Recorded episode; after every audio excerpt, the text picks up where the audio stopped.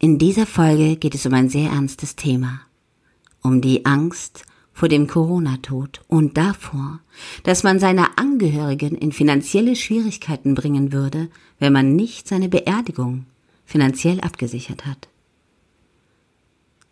Genauso wie absoluter Existenzverlust. Ich habe dazu einen Versicherungsexperten mit Herz eingeladen, der uns schildert, wie die Menschen in dieser Situation reagieren und ob es überhaupt möglich ist, in letzter Sekunde sich und sein Leben, seine Existenz zu versichern. Bleibe auf diesem Kanal und lausche dieser Folge mit Carsten Murscheid.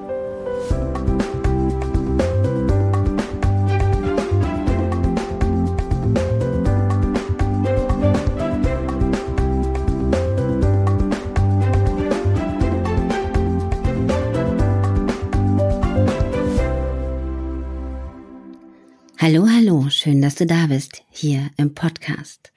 Heute habe ich einen Menschen für dich, den Leute meistens aufsuchen, wenn sie unsicher sind, weil sie wieder Sicherheit brauchen von einer Versicherung. Ich begrüße Carsten Moscheid. Hallo. Ja, hallo Claudia, schön bei dir zu sein. Ich freue mich sehr, dass du da bist, weil ich habe viele Fragen. okay, oh, dann bin ich gespannt. Ja, ich habe ja viel Kontakt mit den Menschen in der Seelsorge und höre da oft, dass die Leute gerade jetzt in der Corona-Phase teilweise zu den Versicherungen gegangen sind, um nochmal ihre Krankheit oder ihren Todesfall abzusichern. Ist das bei dir auch so gewesen? Hast du diese Erfahrung gemacht? Ja, also in der Tat gab es auch bei uns in der Firma ähm, viel Nachfrage, weil ich glaube einfach, dass bei den Menschen subjektiv auch das Gefühl entsteht, ich muss jetzt wissen, ob ich sicher bin. Ich muss wissen, ob das alles passt, was ich da gemacht habe. Und ähm, ja, viele Kunden haben nachgefragt, ob das, was sie da getan haben, ausreicht oder ob sie sich noch mehr und noch äh, besser absichern sollen. Also das gab es schon, ja. Schon ja. erschreckend, oder? Ja, also ich sag mal, ähm, meine, meinen Job, den ich wirklich gerne mache und den ich auch schon sehr lange mache, den habe ich nochmal aus einer ganz anderen Facette kennengelernt in dieser Phase. Erzähl doch mal ein wenig über dich und deinen Job, was du machst, damit die Leute dich ein bisschen kennenlernen können. Ja, also ich bin seit ja, 2003 bin ich in der Finanzbranche, bin aber schon seit 20 Jahren oder knapp über 20 Jahren bin ich schon in der Arbeit mit Menschen, also schon immer in der Beratung, im Verkauf und ähm, liebe es total mit Menschen zu arbeiten und seit 2003, wie gesagt, im Bereich der Versicherungen. Und ja, ich habe Verkauf schon immer ganz persönlich gesehen, dass es Kommunikation ist, dass es Kommunikation zwischen zwei Menschen ist auf Augenhöhe und umso besser man den Mensch versteht, der einem gegenüber sitzt, umso besser ist auch das Erlebnis für den Kunden und umso besser matcht auch die Kundenbeziehung. Also Verkauf war für mich schon immer zwei Menschen an einem Tisch und das, was dazwischen denen passiert, das ist für mich eigentlich Verkauf. Und das ist auch das Spannende daran. Deshalb ist es für mich auch immer noch spannend. Ich glaube, wenn ich mich nur mit dem Produkt befassen würde und der Mensch nicht so spannend wäre, dann könnte es auch schnell langweilig werden. Ja, schön, dass du das sagst, weil leider ist ja manchmal in diesen Branchen das so verrufen, Hauptsache Umsatz fahren. Und man muss ja zugeben, dass es nicht in jeder Versicherungsgesellschaft gleich ist. Viele Mitarbeiter haben auch sehr viel Druck, um Umsätze zu generieren. Und da ich ja selber auch für Versicherungen schon in der Akquise tätig war, weiß ich auch, dass natürlich da auch ein großes System herrscht von macht bitte Umsatz um jeden Willen, dann steigst du in deiner Kategorie auf, verdienst natürlich auch mehr. Und da wurden früher, jetzt ist es ja mit der Stornohaftung etwas anders geworden, aber wo, wo früher wurden sehr viele Verträge verkauft, die die Leute sich gar nicht leisten können. Stimmst du mir dazu? Also ich kann schon sagen, dass es in der Branche sicherlich so ist, dass wenn die Motivation beim Verkäufer falsch ausgelöst wird, dass dann mhm. das Versicherungsunternehmen schon genau weiß, wohin es die Anreize setzt oder wohin es damit den Vertrieb lenkt. Ja. Und deshalb ist meiner Meinung nach das Arbeiten mit äußeren Zielen immer relativ schwierig im Vertrieb, weil du damit den Verkäufer in eine Richtung lenkst, die vielleicht gar nicht seine eigene Richtung ist. Das stimmt. Und das ist auch traurig. Und dann fühlen sich viele Menschen ja auf Dauer auch nicht mehr wohl oder bekommen auch Konflikte mit sich selber, wenn sie Menschen halt Versicherungen verkaufen, die sie langfristig sich nicht leisten können oder wo es schon absehbar ist, dass Menschen sich das nicht leisten können.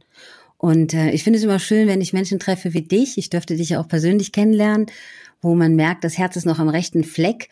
Und ähm, jetzt ist ja auch die Regierung irgendwann hingegangen und hat das geändert, dass die Menschen nicht mehr so in eine Falle laufen und so viel Versicherungen abschließen, die sie hinterher nicht mehr kündigen können, beziehungsweise sehr viele Verluste machen viele Versicherungsmenschen wussten ja auch nicht, was so genau dahinter steckt oder wie das Konzept so ausgerichtet gewesen ist, dass Menschen viele Jahre gespart haben und es blieb nicht viel übrig.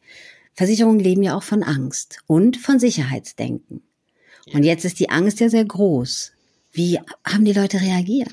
Also ich glaube, das ist ähm, um da noch mal kurz drauf einzugehen, dass es schon auch das Thema ist, welche Argumente oder welche Motive spricht denn der Berater, und ich sage gern Verkäufer, weil ich mit dem Wort Verkäufer überhaupt gar kein Problem habe, welche Motive spricht denn der Verkäufer in dem Gespräch an? Adressiert er immer das Thema Angst? Also verkaufst du über Angst, sprichst du mit deinen Kunden über schlimme Szenarien, die passieren können? Oder bewahrst du, obwohl du über ein doch sehr ähm, düsteres Szenario dann manchmal ja sprichst, bewahrst du trotzdem den Optimismus und die Leidenschaft und strahlst du dem Menschen aus, dass es um eine gute Beziehung geht, dass es darum geht, ähm, sich selbst abzusichern, aber mit dem optimistischen Blick geradeaus, hey, was ist, wenn nichts passiert? Klar, und man muss ja ganz ehrlich sagen, ohne zusätzlichen Versicherungsschutz ist man heute schon ein Opfer, bevor man zum Opfer wird. Absolut. Versicherungen ja, haben, ja, sorry, ja, Versicherungen haben ja ihre, aber so ist es, ja, ja. Ja, du hast völlig recht und die Wahrheit liegt wie immer irgendwo in der Mitte, denn Versicherungen haben ihre Daseinsberechtigung, denn sie, sie liefern wirklich eine elementare Leistung in unserer Gesellschaft. Ähm, das, das denkt man meistens nicht so drüber nach, aber eine Versicherung kann etwas, was per se nur eine Versicherung kann, etwas versichern. Eine Versicherung muss eine Leistungszusage geben, die muss dir sagen, hey, das wollen wir dir absichern, das wollen wir dir zusagen. Und ganz, ganz oft erlebe ich Situationen, in denen Kunden sehr, sehr froh sind, dass sie sich versichert haben. Und natürlich gibt es auch Kunden, die unzufrieden waren und sagen, na, das, das hat jetzt nicht so geklappt und das hat, aber die Mehrzahl der Kunden, wenn sie bedarfsgerecht beraten sind, sagen, ja, da bin ich dankbar, ich konnte meine Situation jetzt regeln. Also es hat immer alles zwei Seiten, glaube ich, wie alle Bereiche im Leben.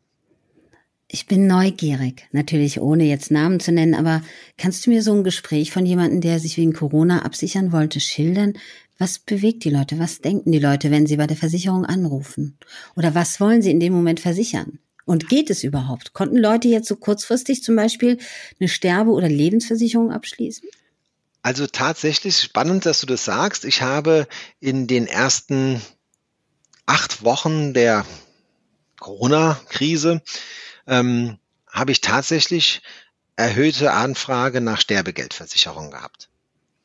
Ich habe dann mhm. mit den Kunden das auch ausführlich besprochen und der eine oder andere hat dann auch gemerkt, naja, so wie er sich das vorstellt, funktioniert das jetzt eigentlich gar nicht, weil da muss man schon auch äh, gewisse Zeit den Vertrag auch gehalten haben, damit das so greift, wie er sich das vorstellt. Und nach wenigen Wochen war den meisten Kunden auch klar, so hoch ist das Bedrohungsszenario für ihn persönlich jetzt gerade nicht.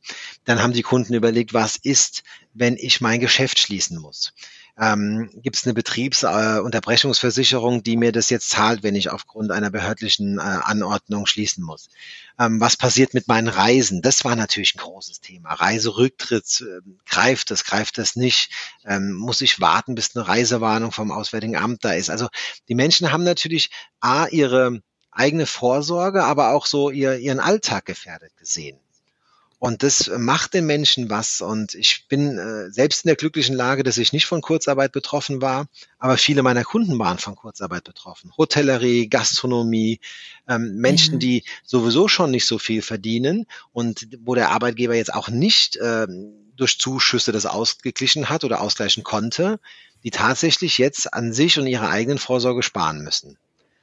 Und das hat natürlich letztendlich lang, lang, langfristige Auswirkungen, weil die Menschen jetzt ihre Sparbeträge vielleicht einfrieren oder reduzieren. Wir konnten wirklich für alle eine Lösung finden, aber trotzdem werden Verluste aus dieser Situation hervorgehen. Und also Menschen haben da tatsächlich jetzt auch finanzielle Auswirkungen, mit denen sie leben müssen. Und in so Momenten ist es dann auch kann es auch ein positives Gefühl sein, jetzt jemandem helfen zu können. Ich habe dann oftmals für Kunden noch finanzielle Polster entdeckt in seiner Vorsorge und habe gesagt, hier haben wir noch was, wo, ähm, du jetzt eine Auszahlung Entschuldige, Carsten, dein Mikrofon, ich glaube, jetzt ist wieder gut. das brummt zwischendurch ein bisschen. Okay, gut.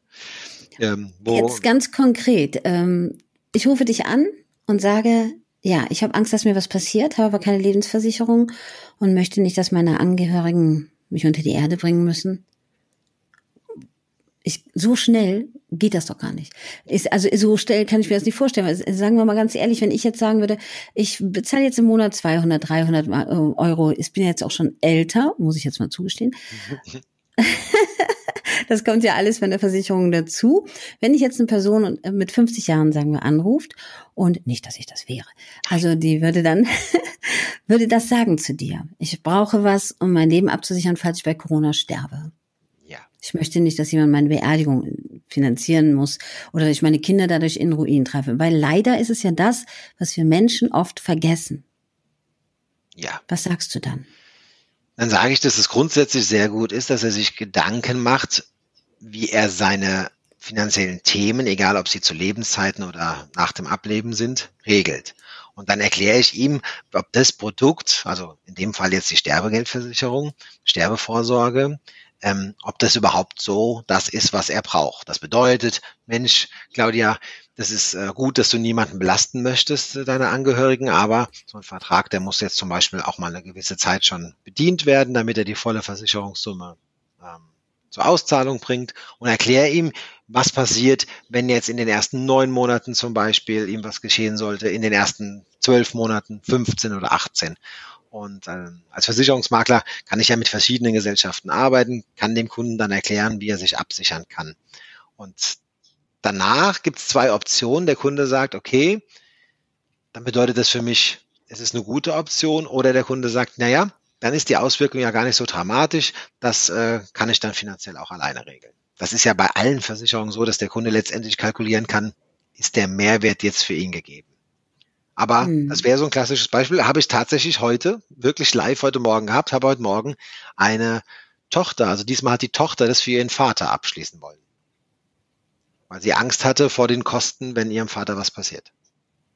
Was verständlich ist. Absolut. Das hat ja auch nichts damit zu tun, dass man nicht dafür einstehen möchte, sondern dass man weiß, dass das ein Riesenloch in die eigene Tasche reißen kann. Absolut.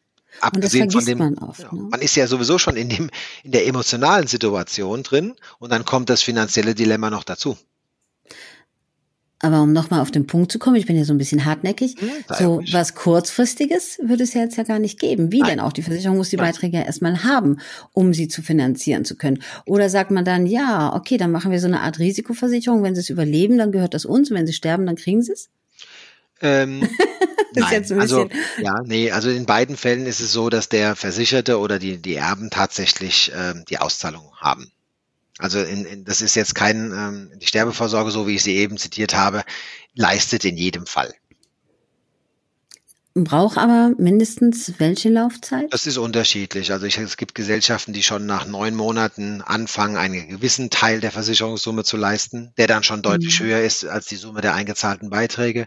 Und bei den meisten fängt es nach 24 bis 36 Monaten greift die volle Versicherungssumme, die dann schon deutlich höher ist als die bis zu dem Datum eingezahlten Beiträge.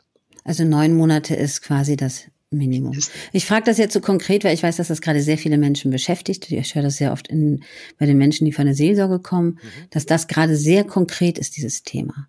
Ja, also ich kann auch nur jedem raten, sucht das Gespräch, macht euch schlau. Ihr müsst, jeder Versicherungsmakler weiß, Kunden kommen auch mal, um sich zu informieren und, und, und werden nicht und müssen auch nicht direkt in, die, an, in diesem Tag und in dieser Minute dann ihre Entscheidung treffen sammelt Informationen und lasst es euch erklären und dann überlegt euch einfach, ist das ein Thema, ähm, was mir jetzt so wichtig ist, dass ich bereit bin, diesen Betrag auch zu investieren?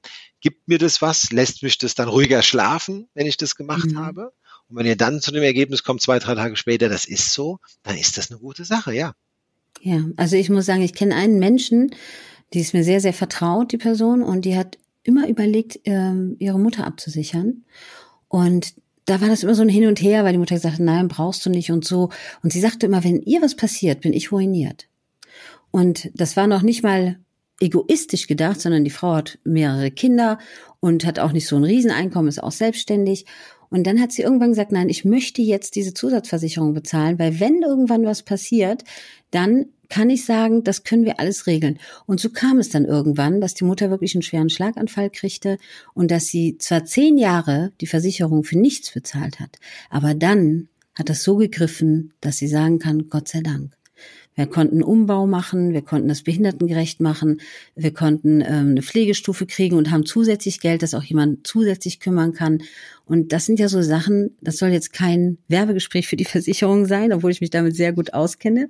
Ich habe lange Zeit für Versicherungen gearbeitet und in der Kirquise und auch die goldene Nadel in drei Monaten gemacht. Als Frau war das rekordmäßig, du wirst das wissen. Aber ich weiß auch, dass man oftmals unsicher ist. Und ich persönlich gebe ehrlich zu, ich bin kein Online-Versicherer. Ich brauche das Gespräch von Mensch zu Mensch. Wie siehst du das mit den Online-Versicherungen? Weil das ist ja auch ein großes Thema, dass man immer sagt, wir haben Preisvergleich, aber die Leute vergessen ja leider zu recherchieren, wie die Listen aussehen von den Zahlungsmodalitäten. Das vergessen die Leute. Und das würde ich gerne noch ansprechen. Ja, also grundsätzlich, ähm, also objektive Untersuchungen sagen, dass im, im Bereich der Versicherung und Finanzen, dass da Entscheidungen im Prinzip online recherchiert werden, aber ganz oft noch persönlich getroffen und unterschrieben werden. Und so erlebe ich das auch. Also natürlich erlebe ich Kunden, die deutlich aufgeklärter sind, weil sie sich im Internet schon vorinformieren können. Und das finde ich auch völlig gut. Ich mag das. Für mich ist der Kunde ein mündiger Bürger. Aber ich glaube tatsächlich, dass zwei Menschen an einem Tisch oder von mir aus zurzeit auch online oder per Videocall ähm, Dinge anders beleuchten können und beraten können, als das ähm, ein reiner Preis Preisvergleich ist. Und wer immer nach dem Preis geht im Leben, der springt halt irgendwann auch zu kurz. Das kann ich nur sagen. Ich, äh, ich finde es total sinnlos, für Versicherungen zu viel Geld auszugeben. Aber wenn ich den Preis als einzige Variante oder als einzige Priorität ansetze, dann weiß ich, dann ähm, hat diese Entscheidung auch Auswirkungen. Weil das ist bei, an, bei allen anderen Produkten auf der Welt auch so. Das ist bei Versicherungen dann nicht anders. Insofern kann ich nur raten, informiert euch online und schließt offline ab. Das ist ein guter Tipp, weil das ist mir sehr oft aufgefallen, dass Menschen das nicht recherchieren. Die recherchieren wirklich die Versicherung, die Preisvergleiche und schauen nicht nach im Schadensfall, wie oft zahlt die Versicherung denn wirklich? Claudia, das oder wie viel? Ja? ja, das ist für mich, also das sage ich fast jeden Tag zu meinem Kunden. Das ist mir für mich, für mich völlig klar. Warum? Das Thema Versicherung ist negativ behaftet. Die Menschen gehen acht bis zehn Stunden am Tag arbeiten, fahren eine Stunde hin, gehen fahren eine Stunde zurück. Das heißt, die kommen nach zehn bis zwölf Stunden abends äh, auf die Couch. Da sagt ja keiner zum anderen, Schätzchen, heute Abend lassen wir den Fernseher aus und wir schauen unseren Versicherungsordner durch. Nein. das heißt, das ist, ähm, und dann sind Briefe von Versicherungen in der Regel so formuliert, äh, ja. getreu dem Motto, wenn du es nicht erklären kannst, verwirre sie, ähm, dass der Kunde nach dem dritten Satz sagt, ja, okay, kümmere ich mich mal drum, wenn ich ganz viel freie Zeit habe. Bedeutet, dass die Kunden vom Thema Versicherung so abgeschreckt sind, dass sie eigentlich, wenn sie sich selbst informieren, nur schnell abschließen wollen, damit sie das Thema schnell wieder ad acta legen können. Denn es ist unattraktiv. Und da mache ich mir auch nichts vor. Ich sage das immer ich, zu meinem Kunden, ich weiß, dass äh, das nicht so spannend ist, als wenn ich hier mit einer neuen Bose Soundanlage jetzt um die Ecke komme und der Mann hüpft schon und hat ein Verlangen nach diesem Produkt, ja, sondern ich weiß, ich rede mit Ihnen über ein Thema, das ist für meinen Kunden so langweilig wie Handkäse. Aber er ist froh, wenn er dann einen hat, der ihm das langweilige Thema dauerhaft abnimmt und vielleicht einmal im Jahr sagt, hey, das ist der aktuelle Stand, wir können es so lassen oder wir müssen es mal anpassen. Ist das bei dir so, wenn die Menschen dich kontaktieren? Ja, ja, also die meisten meiner Kunden gewinne ich durch Empfehlungen. Also wenn, ähm, dann ruft jemand an, weil er jemanden kennt. Und es war jetzt gerade so. Äh, witzigerweise hatte ich vor zwei Tagen äh, einen Termin mit einer Dame. Da habe ich gesagt, wie sind Sie eigentlich auf mich gekommen? Und dann sagt sie, naja, mein, mein bald Ex-Mann, der hat, der hat mir erzählt, dass er da bei jemandem ist, mit dem er jetzt super zufrieden ist. Und ähm, ich wollte den nicht fragen. Dann habe ich äh, äh, bei ihm einen Brief liegen sehen, da stand ihr Name drauf. Dann habe ich sie gegoogelt und habe sie jetzt selbst angerufen. Der weiß gar nicht, dass ich jetzt bei Ihnen bin. Ach, wie niedlich. Ja, fand ich süß. Äh, ähm, ähm, und so kommen Empfehlungen halt auch zustande. Und das ist für Dann mich. Erwähn doch, Dann erwähne auch mal deine Versicherung, bitte. Weil das haben wir bis jetzt ja, ja wirklich nicht getan. Ja, hätte Finde ich, ich auch sehr lobenswert. Ja, kannst ja. aber sehr gerne machen, ja. weil ich finde es schön, man hört auch deine Menschlichkeit. Ja, also ich arbeite, ähm, bin Vertriebsleiter und Prokurist bei der Firma ZVO und wir sind ein mittelständischer Versicherungsmakler, echte Menschen, also bei uns liegt kein Callcenter dran und äh, ja, wir sind bundesweit vertreten und uns gibt's äh, das südlichste Büro ist glaube ich in Passau und äh, der nördlichste Kollege ist in Hamburg und dann haben wir noch von Düsseldorf bis Dresden Kollegen und ich in der Mitte in Deutschland und ja, ZVO wenn ihr mal schaut. ZVO steht für Zusatzversicherung vor Ort? Oder? Das heißt tatsächlich, originär heißt es Zusatzversicherung online. Ja. Ähm, weil, weil, weil, ja, weil Mitte der 2000er der ursprüngliche Gründer ähm, mal das Internet für sich entdeckt hatte und ganz früh zu den Pionieren vom äh, im Verkauf von Policen über das Internet war. Aber ganz, wir sind mittlerweile über 20 Personen im ganz normalen, im echten Offline-Außendienst und haben immer noch eine starke Online-Abteilung. Also bei uns finden alle eine Heimat, die digitalen äh, Freaks und auch die Offline-Klassiker. Was würdest du zum Schluss noch den Menschen raten, die jetzt Ängste haben? Also ich kann grundsätzlich äh, sagen, da habe ich auch ein gutes Gewissen, trefft keine übereilten Entscheidungen.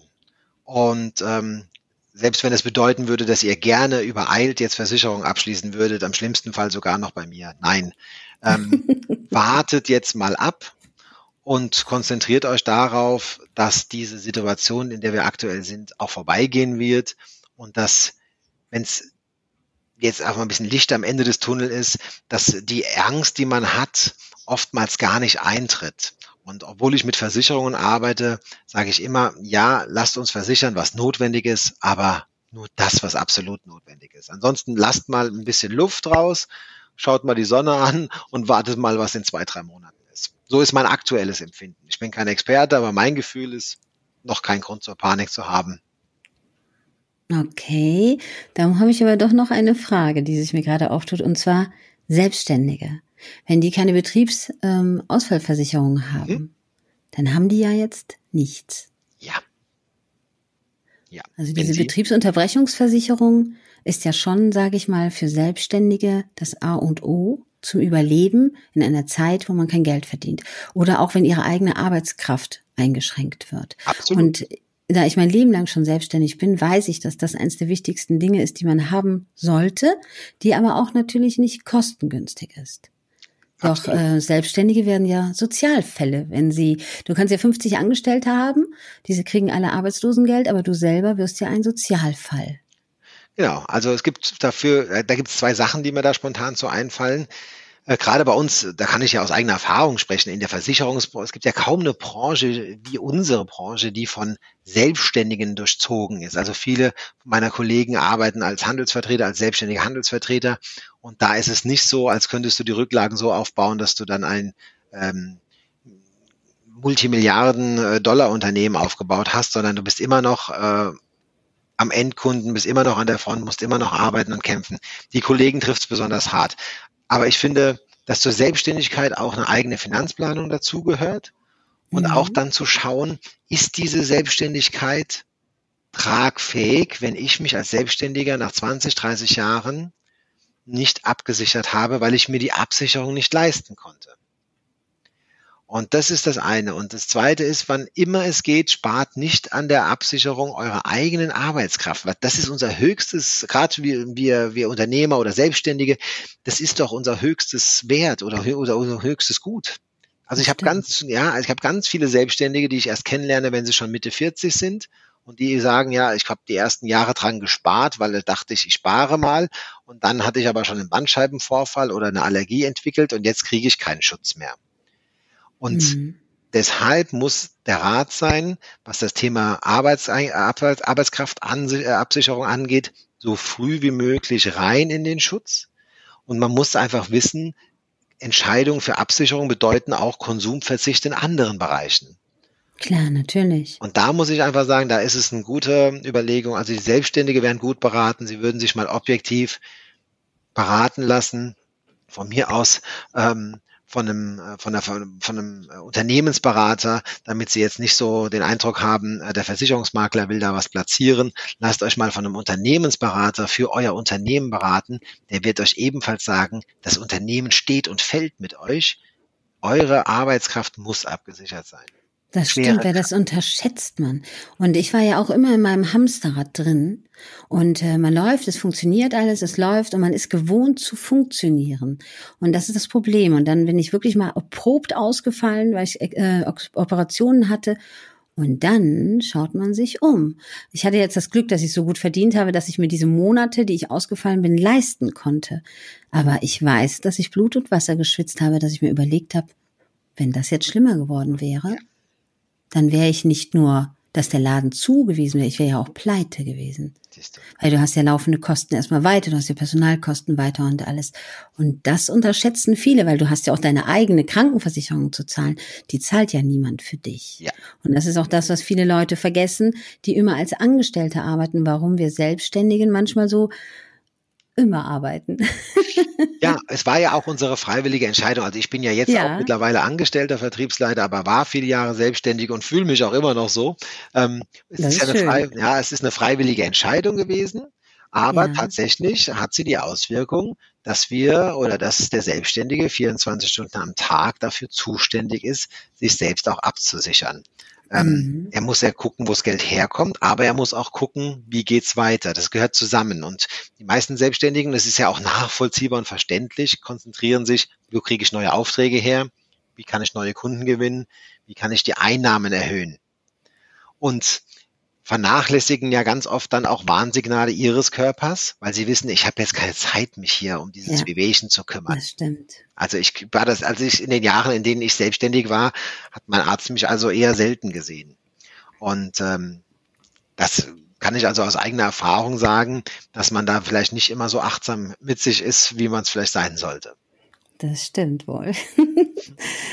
Carsten, ich danke dir. Ich finde es super aufschlussreich, was du den Leuten heute mitgegeben hast. Sehr interessant und sehr herzlich. Vielen Dank, dass du da warst. Ich danke dir. Alles Gute, liebe Claudia. Bis dann. Bis dann. Tschüss. Tschüss.